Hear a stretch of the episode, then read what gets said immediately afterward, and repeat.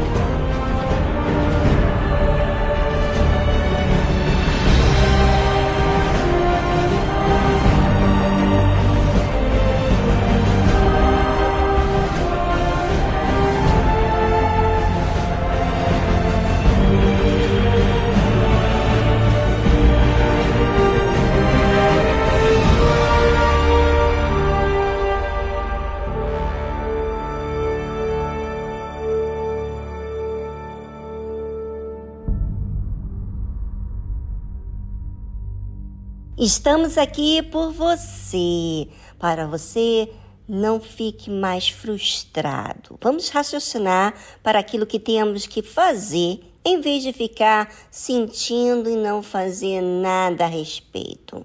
Tarde Musical quer que você tenha vida por si próprio. Saiba sobreviver às adversidades e vença todos os obstáculos. Fique ligado e uma boa tarde para todos.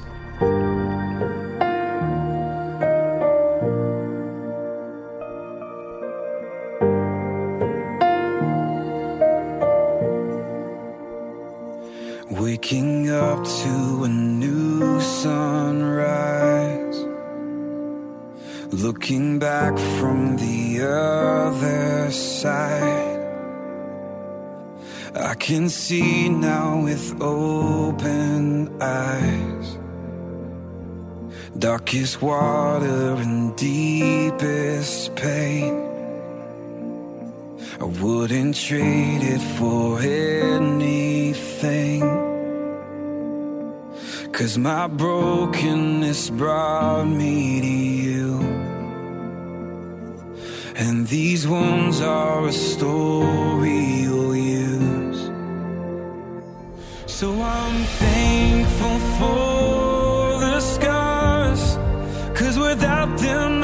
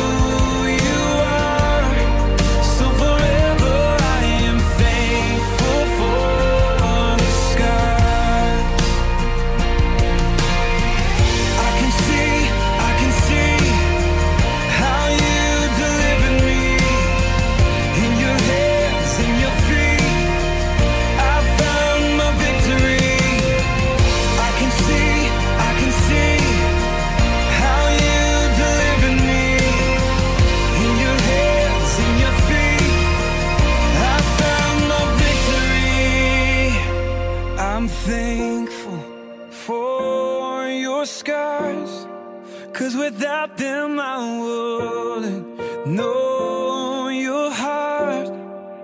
And with my life, I'll tell of who you are. So forever,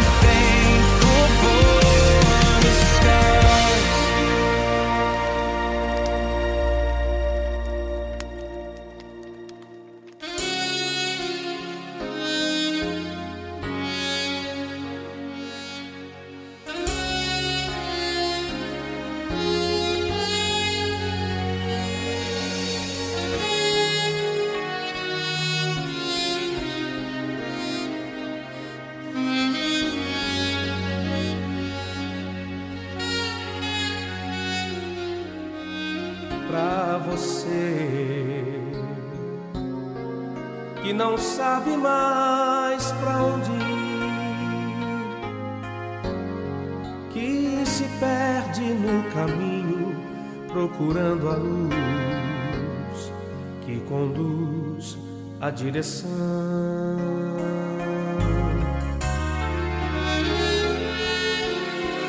Pra você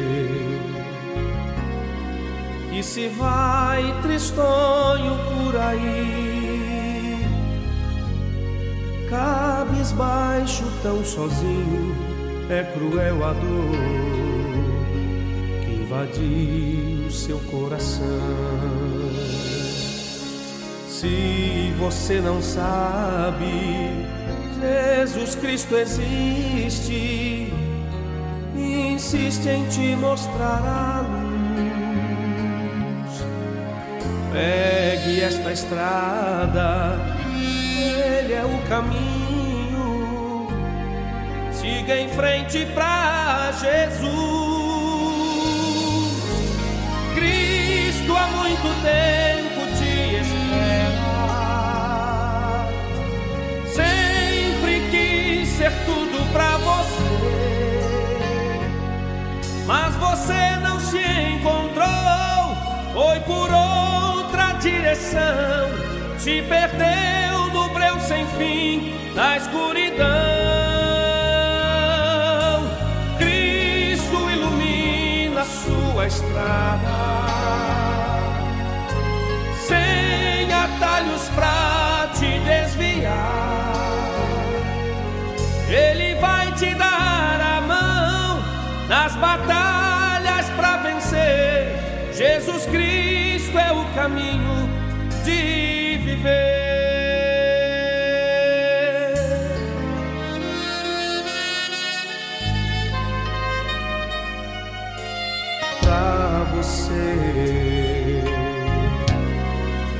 Parou no tempo sem saber o porquê de estar chegando a lugar nenhum no caminho de ilusão.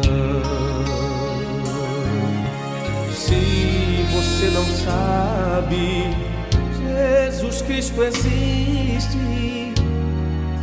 insiste em te mostrar a luz. Pegue esta estrada, ele é o caminho. Siga em frente pra Jesus. Cristo há muito tempo te espera. Sempre quis ser tudo pra você, mas você não se encontrou. Foi por outra se perdeu no breu sem fim da escuridão.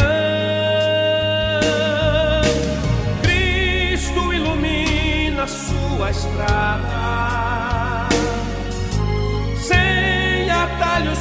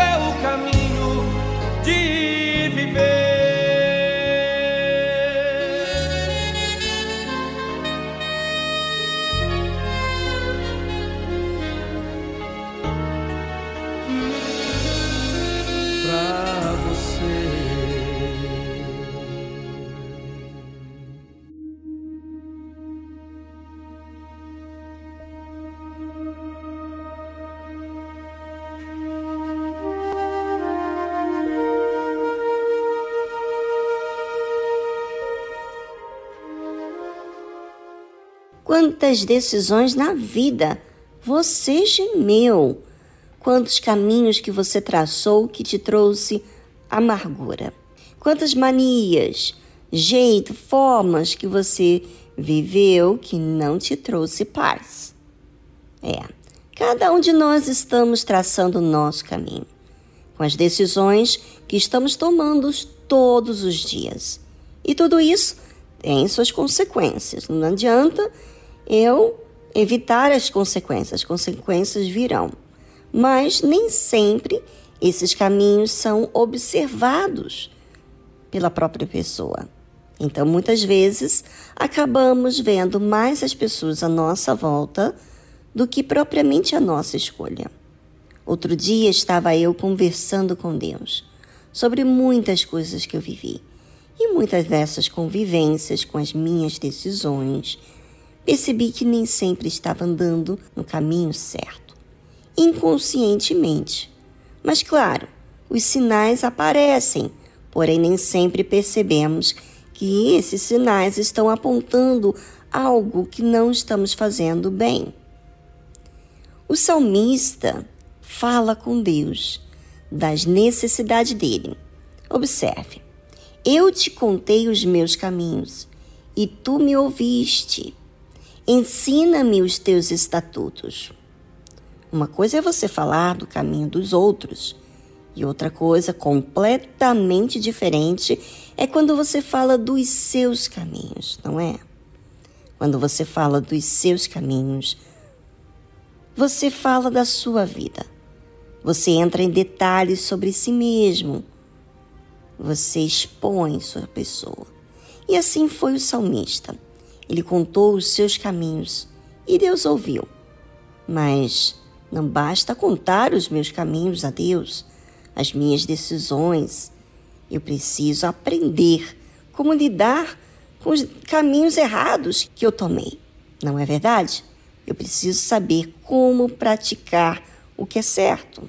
Então, como praticar essas leis de Deus mediante aquilo que estou vivendo? Bem, o salmista pede ajuda, de forma que ele possa aprender para colocar em prática diante daquilo que ele estava vivendo. Faze-me entender o caminho dos teus preceitos. Assim, falarei das tuas maravilhas. Enquanto você, ouvinte, não entender o caminho dos preceitos de Deus, não tem nem como você falar das maravilhas de Deus, é ou não é? Você vai ouvir e não vai conseguir colocar em prática. Porque é como se você estivesse entendendo, né? Mas não consegue colocar em prática porque você não sabe como colocar em prática. E como que eu vou entender, né, o caminho de Deus, os preceitos dele? Quando há interesse da minha parte, quando eu insisto, como você vê que o salmista fala dos caminhos dele e fala do que ele quer fazer. Ele quer obedecer, mas na sua oração ele diz que não sabe como fazer. E uma vez que eu entendo, eu começo a exercitar a fé mediante aquilo que eu tenho que fazer.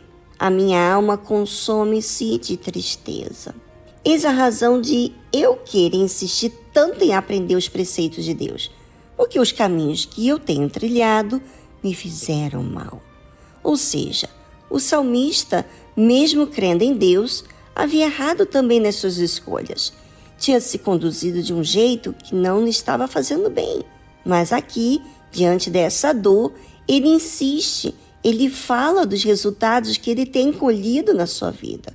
A alma dele estava consumida de tristeza. Fortalece-me segundo a tua palavra. Não tem como eu me fortalecer do meu jeito, com um pensamento positivo. Não, é a palavra de Deus que fortalece. Mas para que a palavra de Deus venha me fortalecer, eu preciso desejar e colocar ela acima de tudo que eu estou sentindo. Porque eu sinto isso ou aquilo. Posso fazer as coisas baseadas no que sinto e não no que eu tenho que fazer. Por isso que ele fala para Deus: desvia de mim o caminho da falsidade e concede-me piedosamente a tua lei. Já viu? Você tentando fazer o que é certo, sentindo? Parece ser falso, não é? Mas quando você recebe a palavra de Deus como verdade e o seu sentimento como traidor, você obedece. Sentindo ou não, você diz a si mesmo: não vou sentir você sentimento. Não vou fazer o que você quer, vou servir a Deus. Quantas vezes fiz o que eu senti e olha o que deu. Deus é que tem a verdade e não o que eu sinto. Isso está bem definido na mente da pessoa. E ela defende a justiça, o certo. Aproveitando agora, faz essa prova consigo mesmo. Diga para Deus sobre seus caminhos, seus pecados, seus fracassos. E diga que você quer obedecer a palavra de Deus e não o que sente. Se isso é verdade, faça isso. Diga isso para você mesmo e para o diabo que te ouve. Não vou servir você, vou obedecer a Deus, porque é isso que fará bem à minha alma. Aproveite a trilha para falar com Deus e voltamos logo em seguida.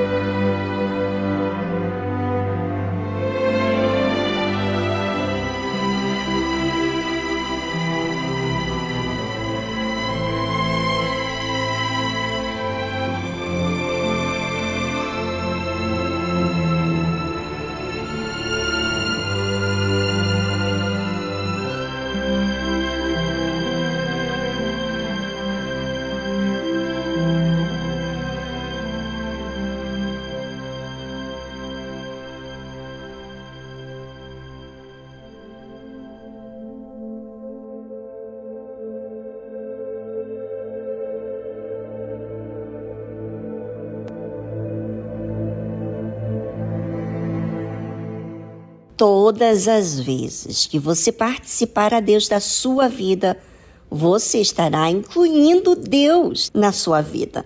Olha que legal! Nas suas decisões, mostrando assim que o seu jeito não funciona e que você quer aprender com ele. Por isso a oração, por isso o clamor, por isso a insistência, por isso os pensamentos ligados a Deus. E após você falar com Deus, passe a olhar para a sua vida, de forma em que você tem que trazer à existência aquilo que você disse para Deus. A fé não é mágica, em que você fala e não faz a sua parte. Lembre-se que relacionamento existe participação de ambas as partes. E é isso que você tem que fazer: falar para Deus quem tem sido e fazer a sua parte no dia a dia. O salmista diz assim: Escolhi o caminho da verdade.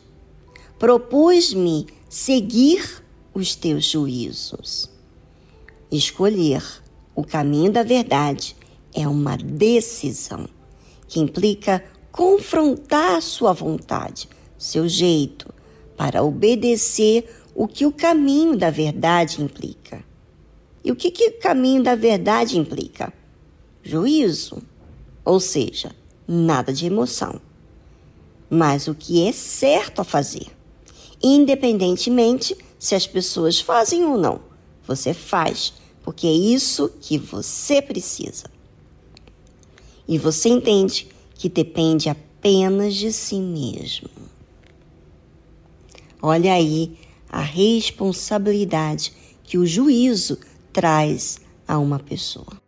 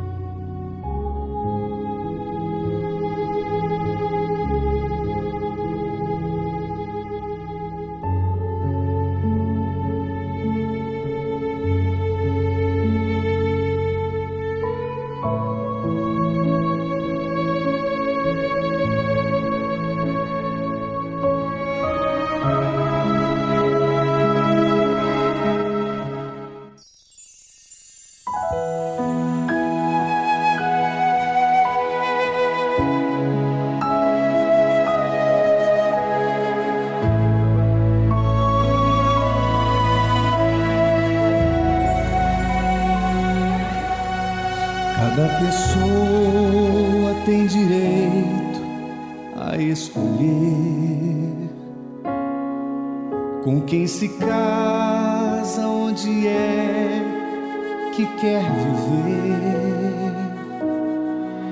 Se tem honra ou se vende, se faz guerra ou tenta paz, se perdoa ou se ofende, se prossegue ou volta atrás.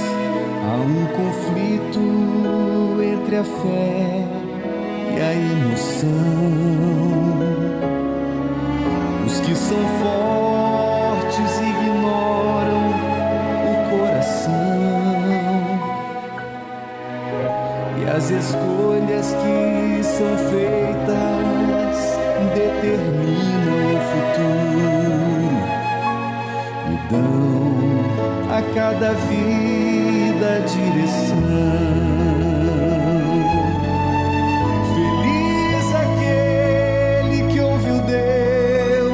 Abraão.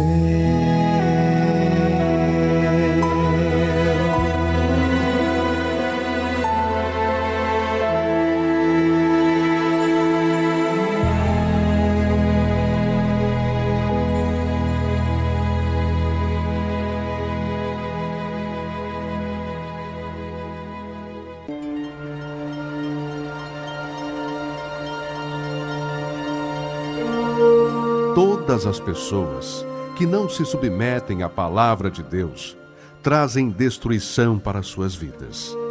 Mesmo que possuam fé, dons, se não há obediência para com a palavra de Deus, será com certeza rejeitado por Deus. Deus é o coração e reconhece aqueles que o temem e guardam a sua palavra. E esses são os que desejam a vida eterna, os que se humilham se arrependem de seus maus caminhos e buscam o trono da graça e misericórdia de Deus. Igreja Universal do Reino de Deus, alimentando vidas com a palavra de Deus.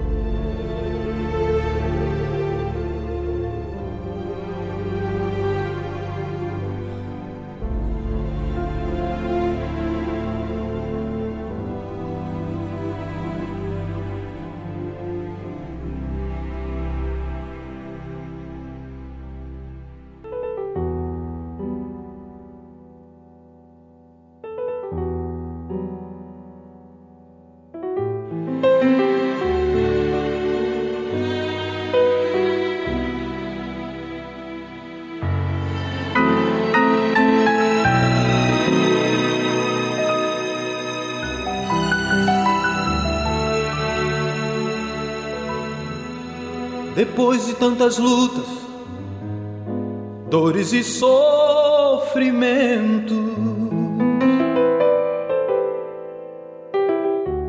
Diante de tantos fracassos, lutando contra o tempo.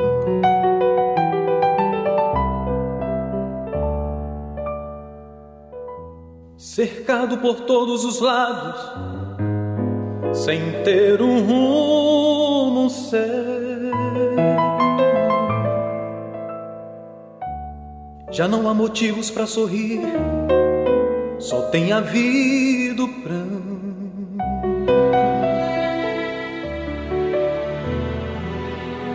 Senhor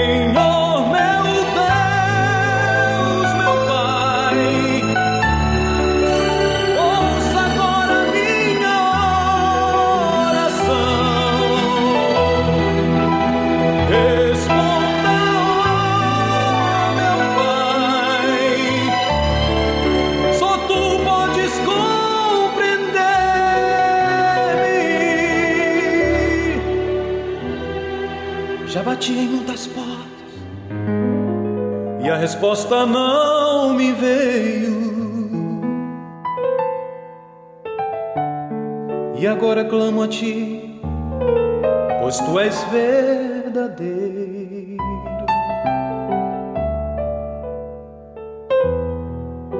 A vida está sem sentido, não compreendo mais nada. Senhor, vem ajudar-me nesta longa caminhada.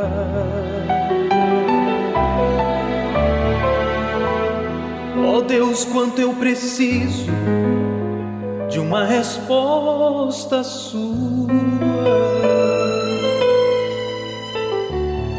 Inclina os seus ouvidos e responda-me agora.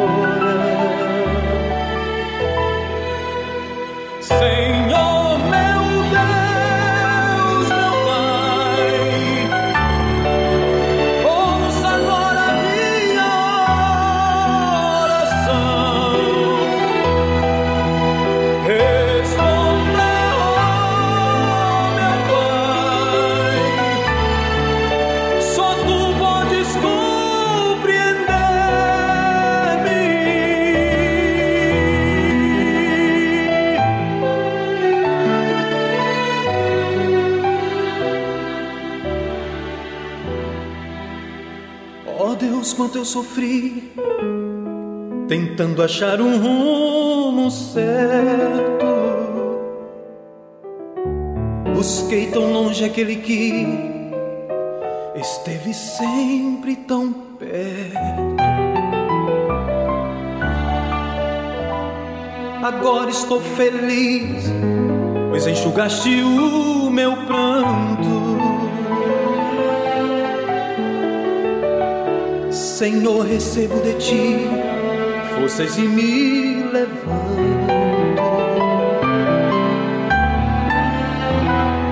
Meu Deus, sinto um alívio dentro da minha alma. E tenho certeza que agora muda toda a minha história. Vinde a mim todos os cansados, que eu vos aliviarei.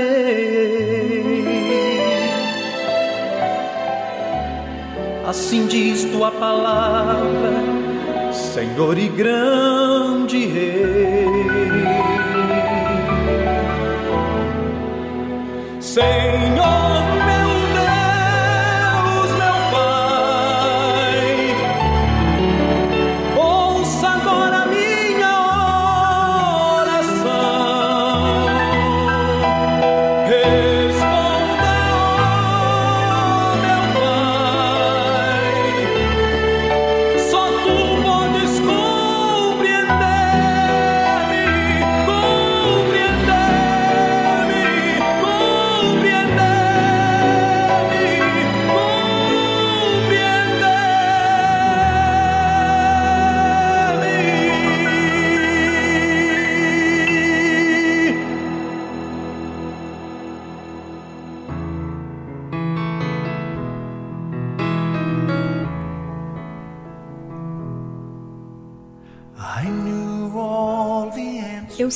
todas as respostas, o caminho que minha vida devia seguir.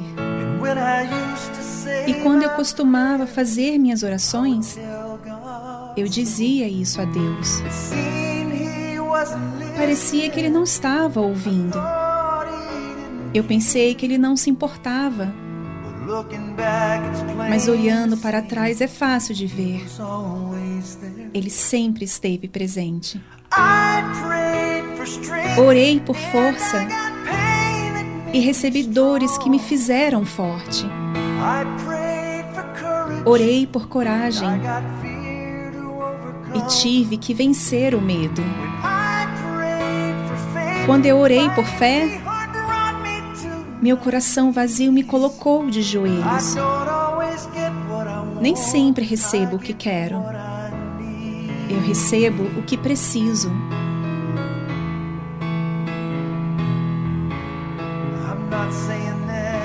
Eu não estou dizendo que é fácil.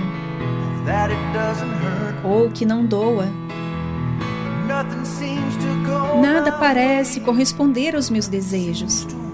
Nada parece dar certo. Mas hoje em dia tenho melhorado, seguindo com o fluxo, aceitando que às vezes a resposta a uma oração é um não. Orei por força e recebi dores que me fizeram forte.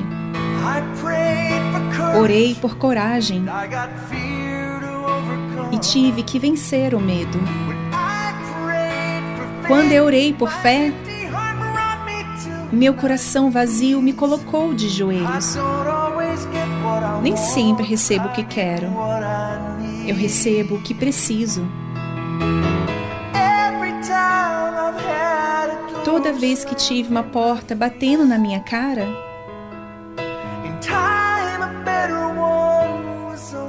a seu tempo, uma muito melhor foi aberta em seu lugar.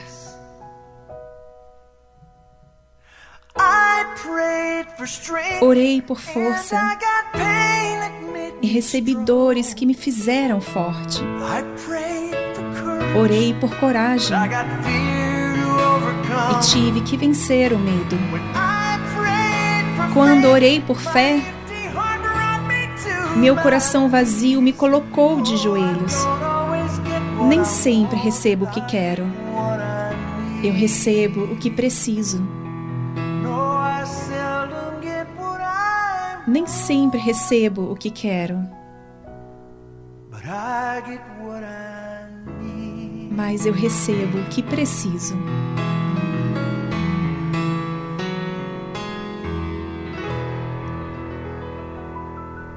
Você ouviu a tradução I Get What I Need. Eu recebo o que preciso, de Colin Ray.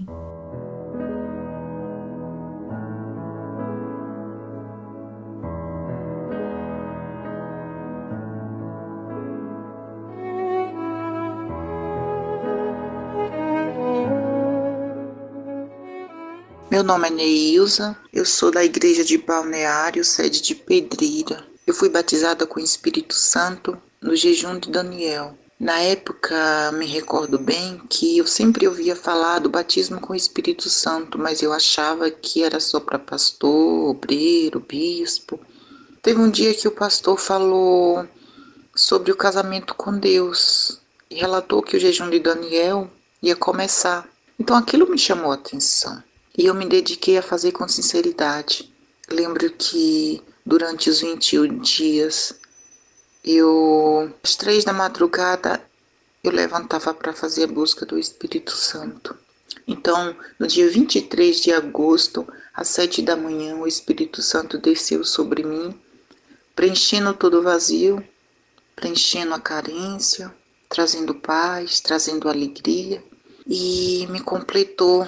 O vazio que eu sentia foi preenchido. Eu lembro que eu queria um amigo e esse amigo fiel não tinha. Eu queria um pai presente e eu não tinha um pai presente porque meu pai era ausente na minha vida, na vida dos meus irmãos, porque ele tinha que trabalhar, então eu cresci tendo a ausência do meu pai. E eu passei por um problema que eu queria o apoio da minha mãe. Eu procurava apoio nos amigos, eu procurava apoio na minha mãe, eu não tinha esse apoio. Então, quando o Espírito Santo veio sobre mim, ele falou: Eu sou a mãe que te apoia, eu sou o pai presente, eu sou o amigo fiel que você nunca teve. Então, aquilo ali para mim foi completo, preencheu todo o vazio, toda a carência, todo o desprezo que eu sentia, que as pessoas tinham por mim. Eu senti alegria, paz, tudo que eu precisava. E os meus dias foram completos. Hoje eu sou feliz, hoje eu sou realizada, hoje eu sou completa, porque o Espírito Santo me completou.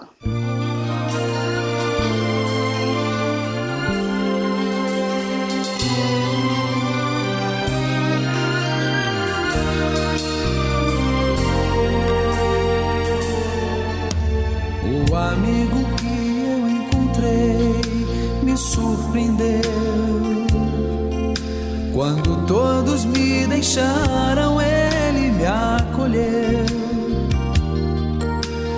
sarou minhas feridas, das algemas me livrou.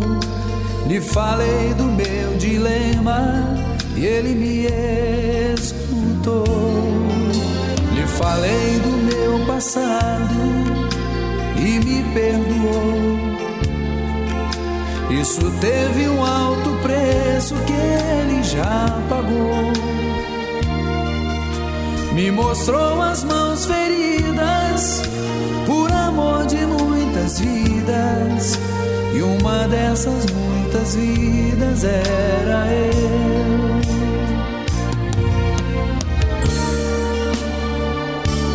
Quem nesse mundo amor tão grande pode ter de entregar a própria vida sem já sentiu a dor de ser cravado em uma cruz, pagando pelos erros que não cometeu, e olhar nos olhos de quem tanto mal lhe fez, e sem ressentimento oferecer perdão. Quem pode ser Senhor? Que pelo servo a própria vida renunciou. Quem pode ser melhor amigo que um Senhor? Que pelo servo a própria vida renunciou.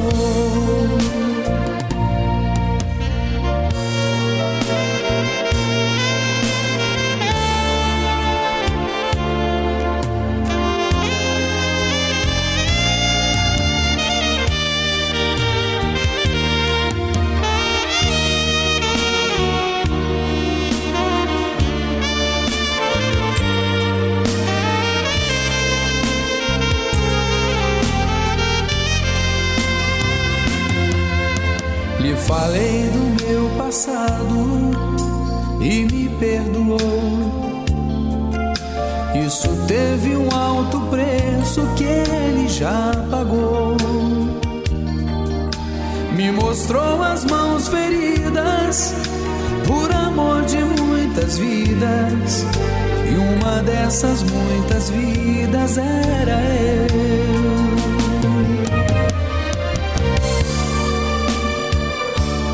Quem nesse mundo amor tão grande pode ter de entregar a própria vida sem temer? Já sentiu a dor de ser cravado em uma cruz, pagando pelos erros que não cometeu? E olhar nos olhos de quem tanto mal lhe fez e sem ressentimento oferecer perdão.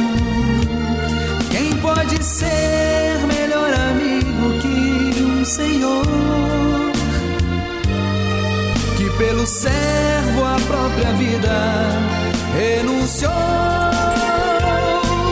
Quem pode ser melhor amigo que um Senhor? Que pelo servo a própria vida renunciou.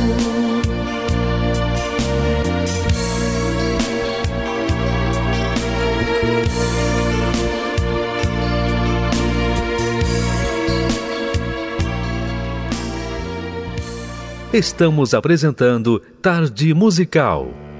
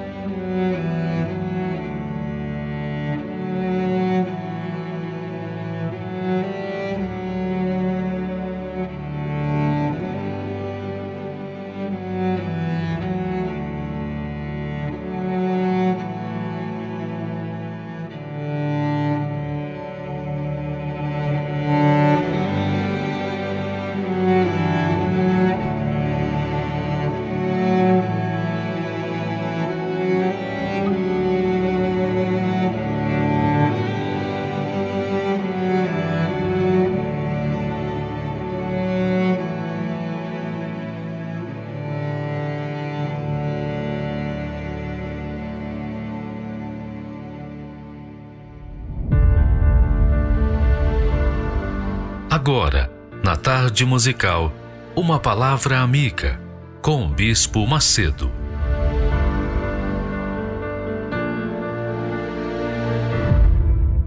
Olá, meus amigos, que o Espírito Santo, o Espírito de Deus, venha possuir você, para que você saiba qual é a vontade de Deus para a sua vida.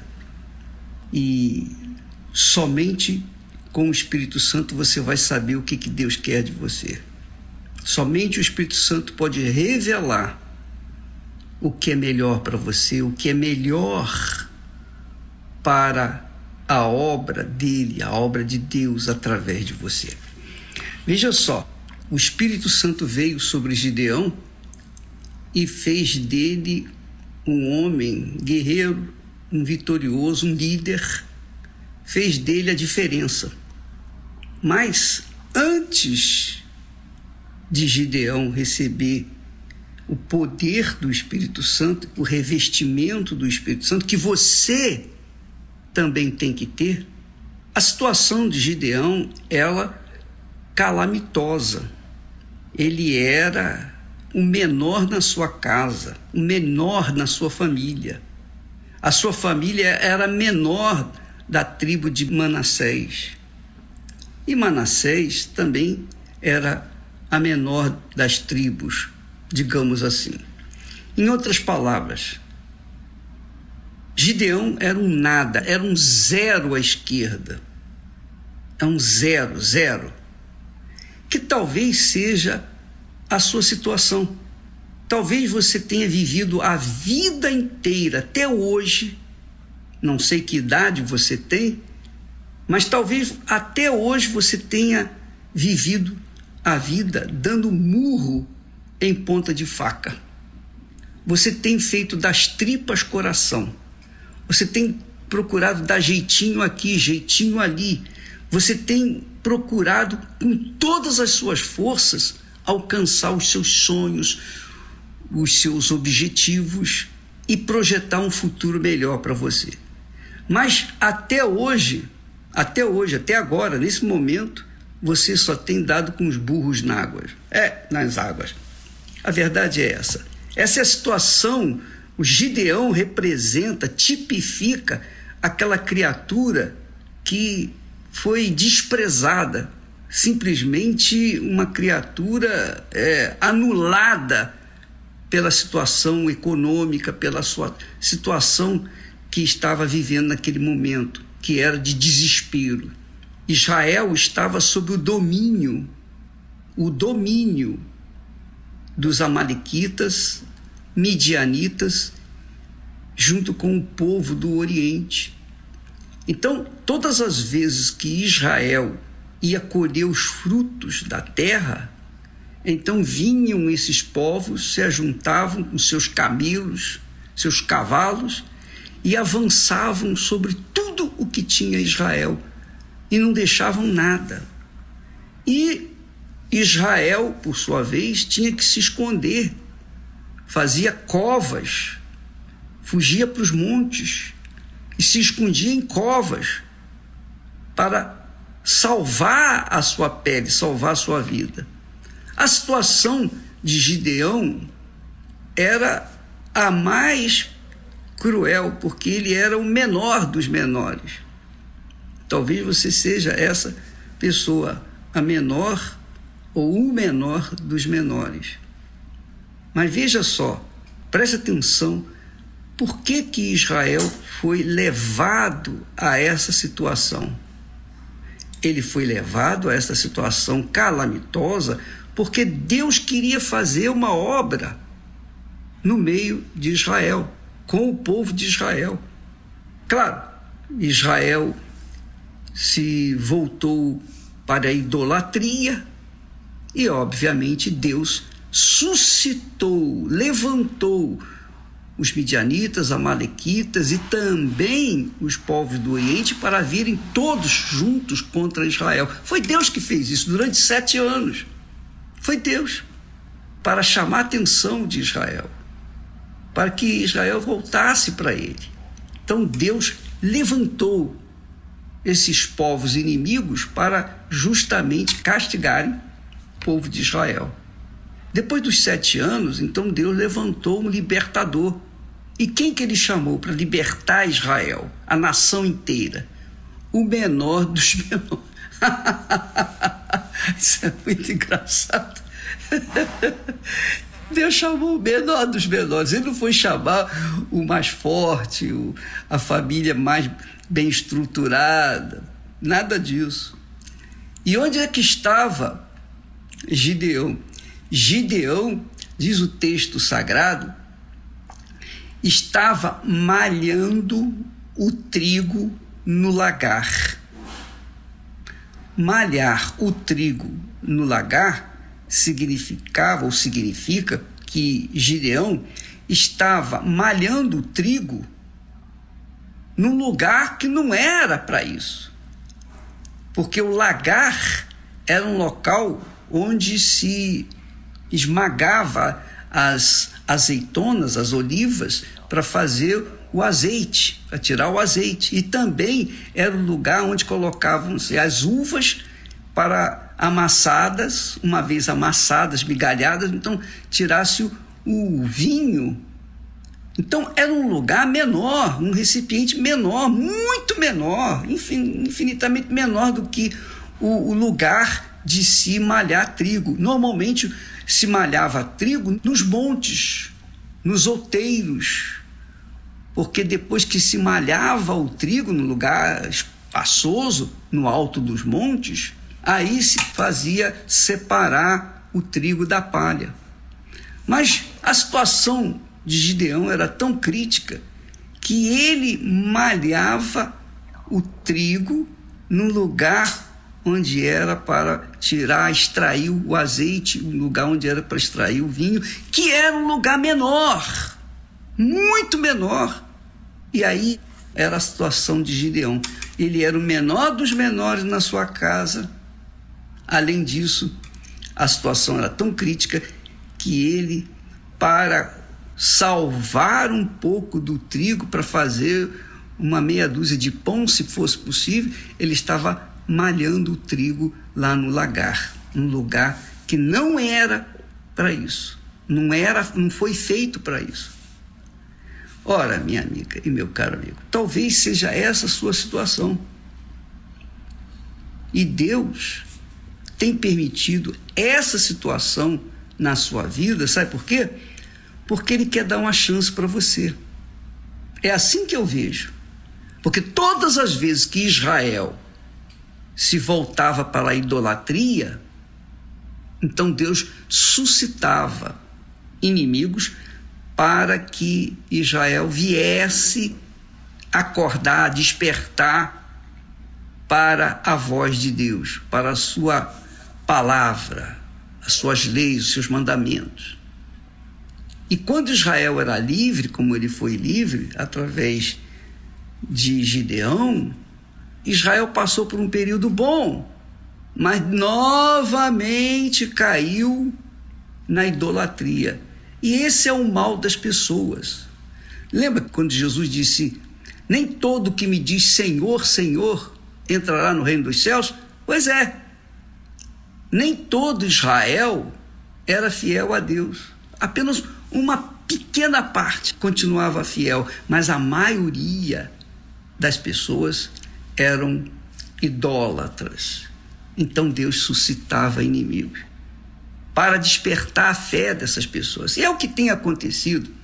A gente tem visto isso também nos dias atuais. Você tem visto testemunhos, nós temos postado testemunhos de pessoas que chegaram no fundo do fundo do poço. E por que que Deus permitiu que essas pessoas chegassem no fundo do fundo do poço? Porque Deus viu nelas sinceridade. E só tinha um jeito de chamar a atenção dessas pessoas: é fazendo-as chegar no fundo do poço. Porque enquanto elas estivessem contando com as suas próprias forças, elas não teriam ouvidos para ouvir a voz de Deus. E quem sabe essa é a situação sua. Você está aí malhando trigo no lagar, gemendo, e Deus está permitindo que você esteja encaminhando-se para o fundo do poço, ou já esteja no próprio fundo do poço. Mas isso é para dar a você a chance de conhecê-lo. Porque somente quando a gente chega no fundo do fundo do poço é que a gente não tem para onde recorrer, para onde ir você olha para um lado, olha para o outro, só parede, é poço. Não tem lugar para ir, para fugir. E por ser muito fundo, profundo o poço, a pessoa tem que olhar para o alto e buscar socorro lá do alto. E para buscar socorro lá do alto, ela tem que gritar, ela tem que esbravejar, ela tem que manifestar a sua fé no Deus vivo. Entende o que nós estamos falando?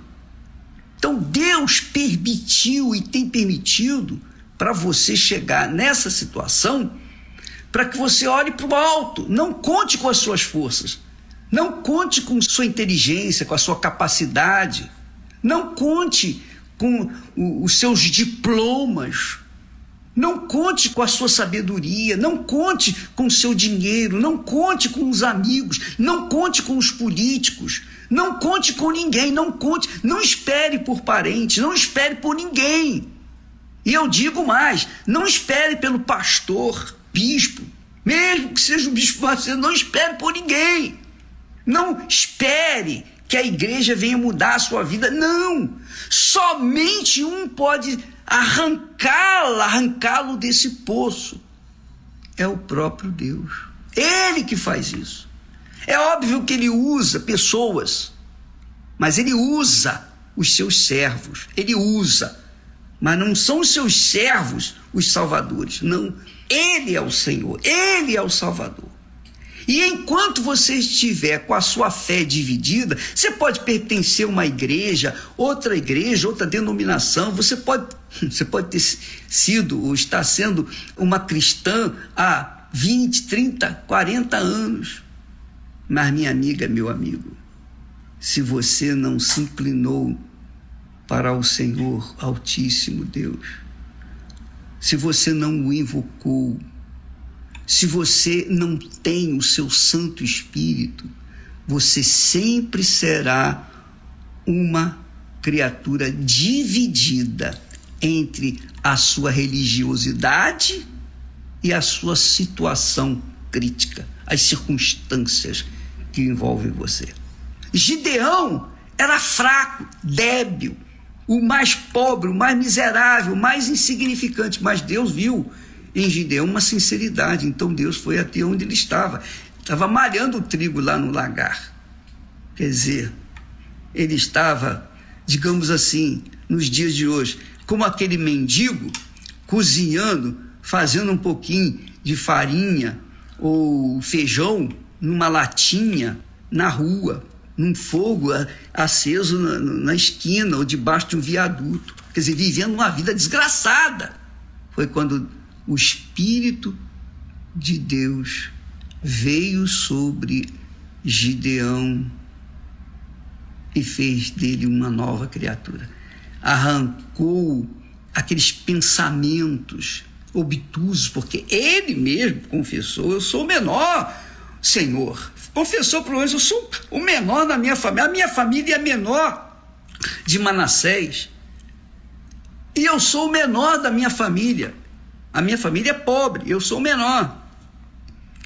Mas Deus viu em Gideão uma sinceridade, é isso mesmo.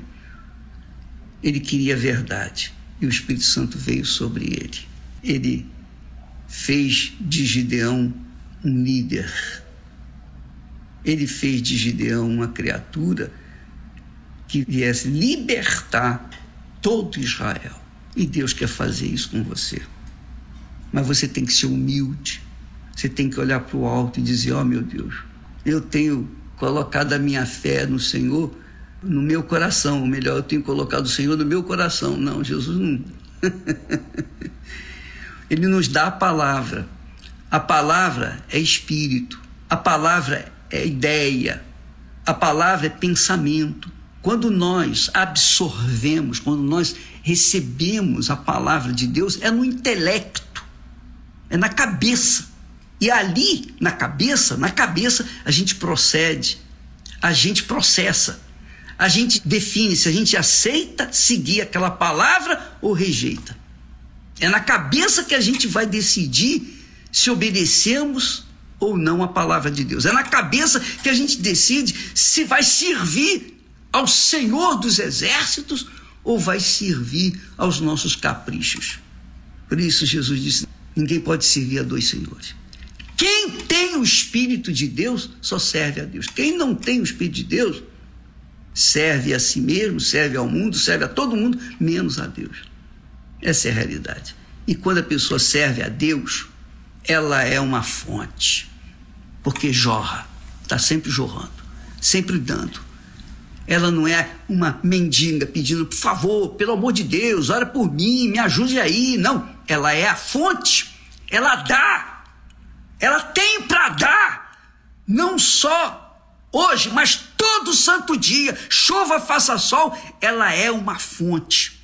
É assim que é o verdadeiro cristão, o verdadeiro discípulo, o verdadeiro servo de Deus, que não pensa em si, não pensa no seu futuro, não está preocupado com a sua família, não está preocupado com o seu umbigo, está preocupado em servir ao Senhor, fazer a vontade do Senhor. Então, quando a pessoa tem esse, esse desejo de servir de fato e de verdade, ela coloca toda a sua vida no altar, ela vai com tudo para o altar, ela sacrifica toda a sua vida, ela não sacrifica meia dúzia de, de moedas, não. Ela sacrifica toda a sua vida, sua mente, seu coração, seus desejos, suas concupiscências, suas vaidades. Ela sacrifica o seu corpo ela sacrifica sua trindade, que é espírito, alma e corpo. Ela coloca tudo no altar. É tudo por tudo. Primeiro é o Senhor. Se ela não fizer isso, minha amiga, meu amigo, esquece. O Espírito Santo não vai vir sobre ela. E se o Espírito Santo escolhe uma pessoa, quando ele escolhe uma pessoa, ele coloca isso dentro dela. Foi o que aconteceu comigo. Eu estou falando para você o que eu experimentei. Eu, eu, eu posso falar isso para você. E eu falo isso para você não porque eu sou alguém superior você, não. Eu também era um menor na minha casa, minha casa era menor da minha família, etc, etc, etc, etc. Cheio de complexos, cheio de, de traumas, cheio de problemas, cheio de coisas, cheio de nhenhenhê. Mas Deus viu uma sinceridade em mim. E ele então veio e me consagrou e me encheu do Espírito Santo, me deu o seu Espírito. E aí mudou o meu pensamento. Mudando o meu pensamento, mudou a minha vida. E a vida de muita gente que ele tem salvado. Ele tem salvado através desse vaso de barro. Minha amiga, meu amigo, é tudo ou nada com Deus. Não existe meio termo, não existe um jeitinho brasileiro, não. Uma banana. Essa é a verdade para aqueles que querem agradar a Deus e a mamão. Ou é ou não é, ou vai ou racha. Fé é isso. Fé não é você frequentar uma igreja, uma denominação, ainda que seja igreja universal do reino de Deus. Não. Fé é a entrega. Você entrega toda a sua vida àquele que você diz que crê. Se você crê no Senhor Jesus de todo o seu coração, você coloca toda a sua força. Porque os espíritas costumam fazer isso.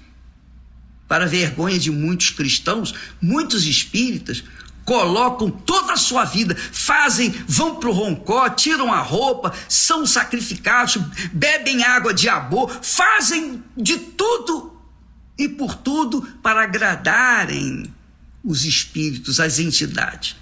Ora, será que Deus merece o resto? Qual o tratamento que você tem dado para com ele? Enquanto você ficar nesse chove no molha, você vai continuar malhando o trigo no lagar.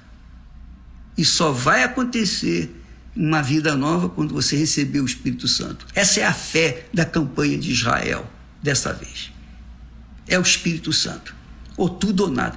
Mas o Espírito Santo não é um, uma parte de Deus, é a totalidade, a plenitude de Deus. Mas para você ter a plenitude do Espírito Santo, você tem que dar a plenitude da sua vida. Espírito, alma e corpo. Do contrário, esquece. Essa é a realidade. Ou é ou não é. Desculpa lá. Deus abençoe a todos vocês em nome de Jesus. E Deus abençoe abrindo o entendimento para entender e obedecer a palavra dele. Até amanhã. Deus abençoe.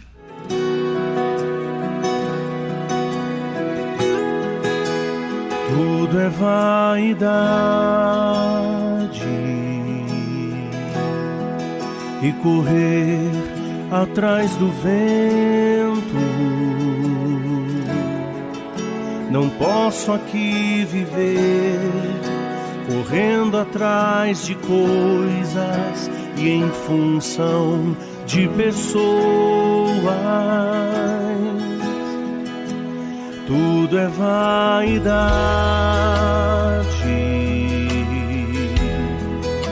A vida passa tão depressa.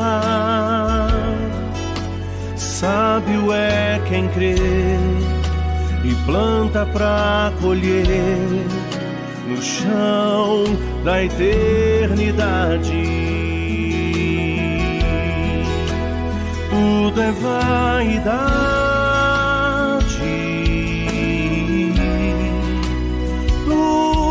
Vaidade.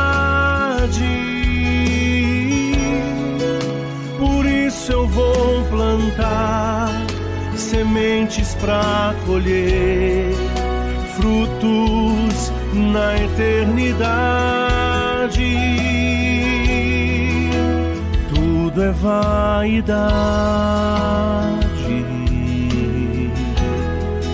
Não posso me prender a nada. Em breve eu vou partir para morar com meu Jesus por toda eternidade. eternidade. Tudo é vaidade.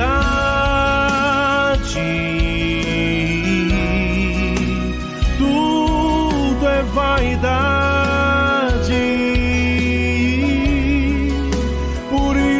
Vou plantar sementes para colher frutos na eternidade. Tudo é vaidade.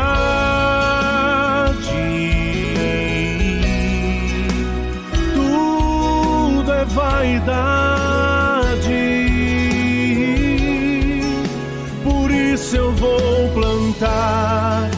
Sementes para colher frutos na eternidade.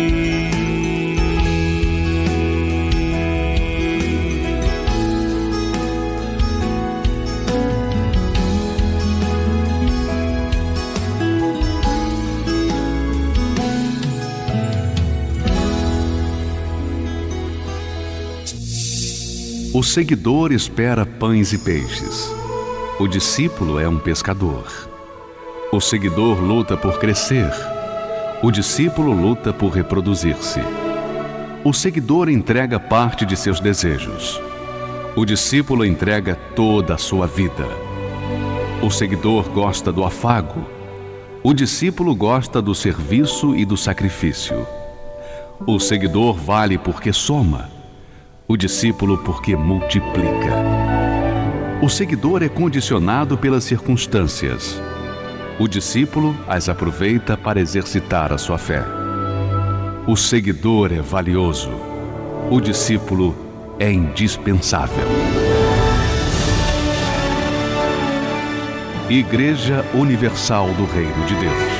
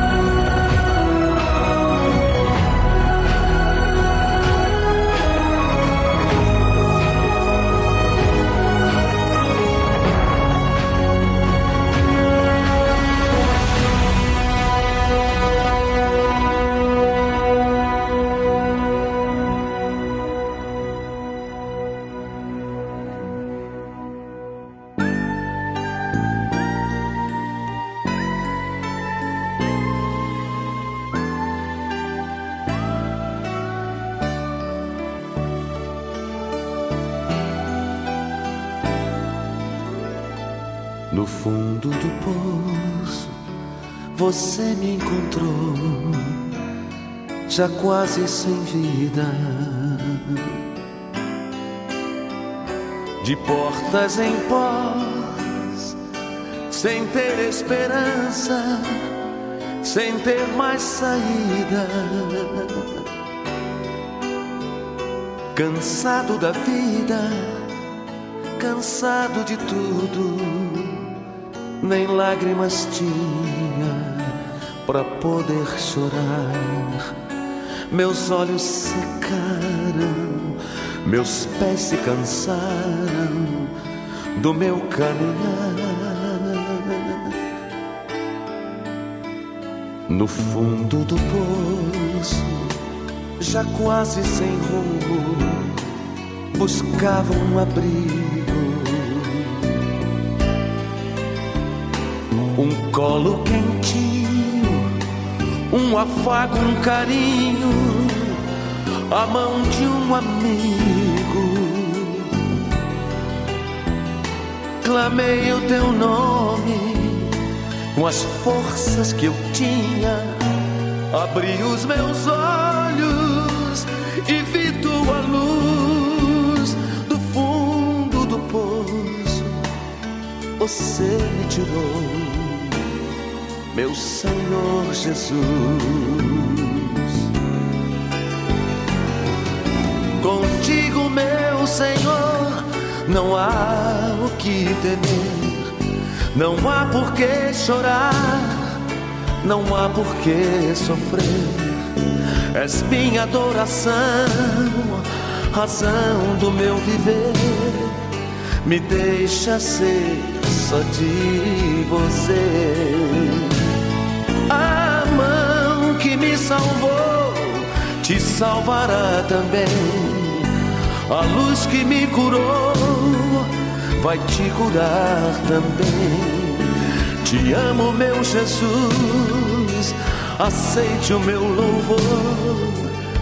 Eu quero ser de ti, Senhor.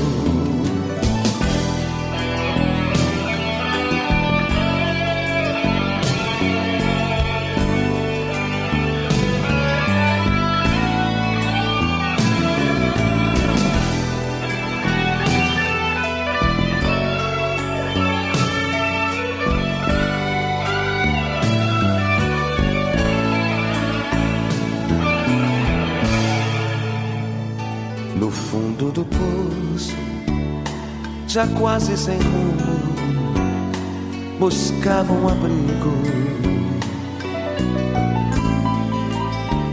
Um colo quentinho, um afago, um carinho, a mão de um amigo.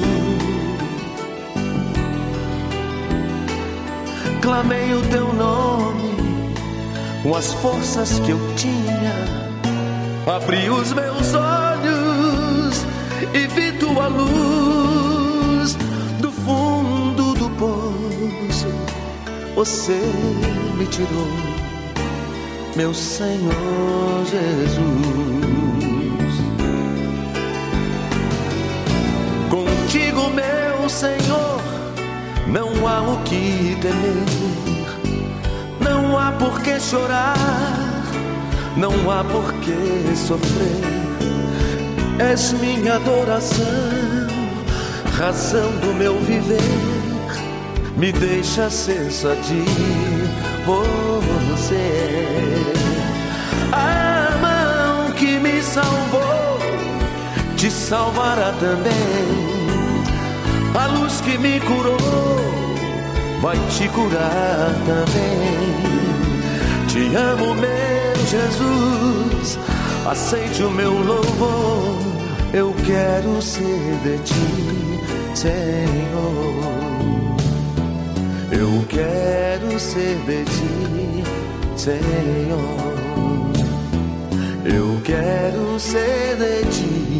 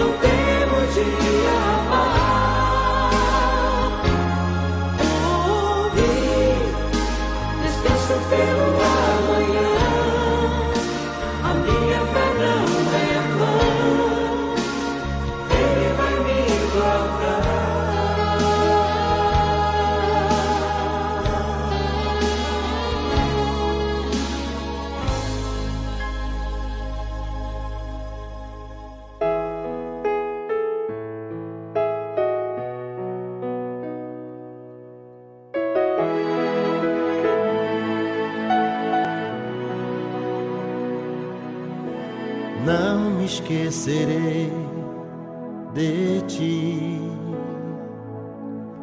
nada deixarei passar sem que os meus olhos examinem.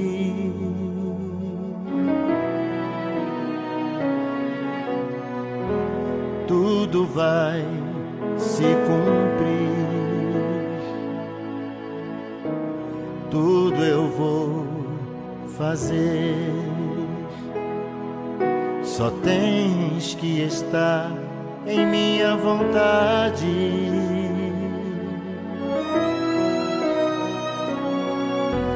Vem na minha casa, quero que me honre, eu também te honrarei.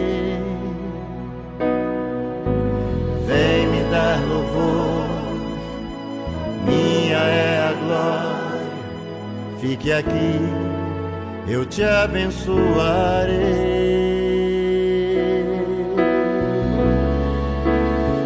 Eu sou fiel, vou cumprir minhas promessas, sou fiel. Não há nada que peça, eu sou fiel. O que eu tenho que fazer, eu faço. Que eu quebre e faça em pedaços. Pra depois fazer de novo, mas eu faço.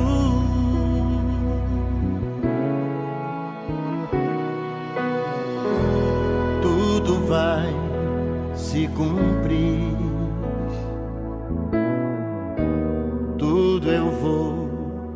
fazer.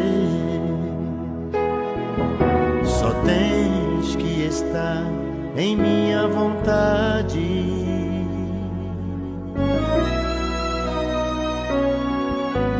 Vem na minha casa, quero que me honre, eu também te honrarei. Vem me dar louvor minha é a glória. Fique aqui, eu te abençoarei.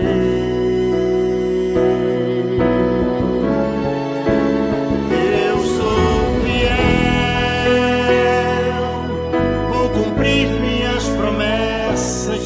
fiel. Não há nada que peça, eu sou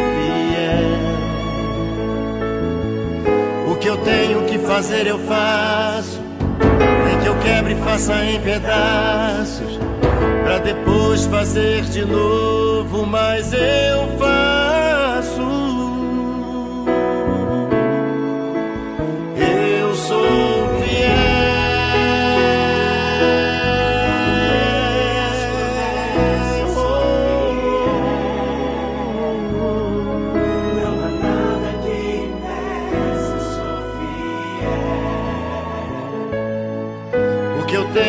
Fazer eu faço, nem que eu quebre e faça em pedaços, pra depois fazer de novo, mas eu faço.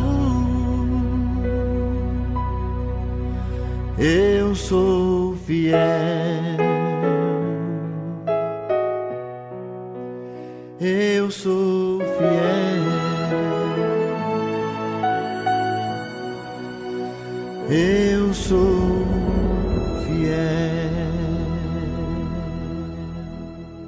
E agora, você está forte consciente dos seus direitos, do que o mal faz com a pessoa e o que, que você tem que fazer? Pois é, se você está consciente, agora você tem que colocar em prática, fazer uso dessa fé todos os dias. É uma guerra. Nós estamos em guerra e precisamos estar vigilantes. Não deixa que a vigilância se termina com o programa, não. O programa chega no fim, no dia de hoje, mas você está aí com a sua mente ligada, você entendeu o que você tem que fazer daqui para frente e você vai fazer uso dessa fé inteligente, exercitando e se achegando a Deus todo o tempo, tá certo? Um forte abraço e até amanhã. Tchau, tchau.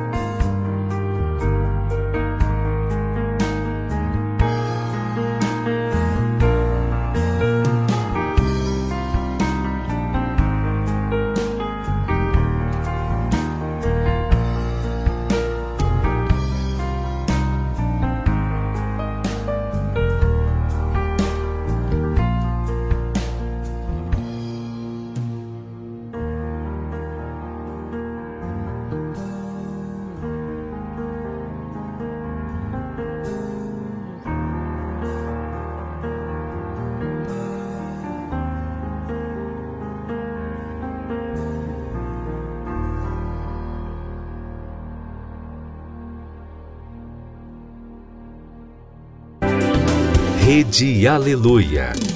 Família, força e fé.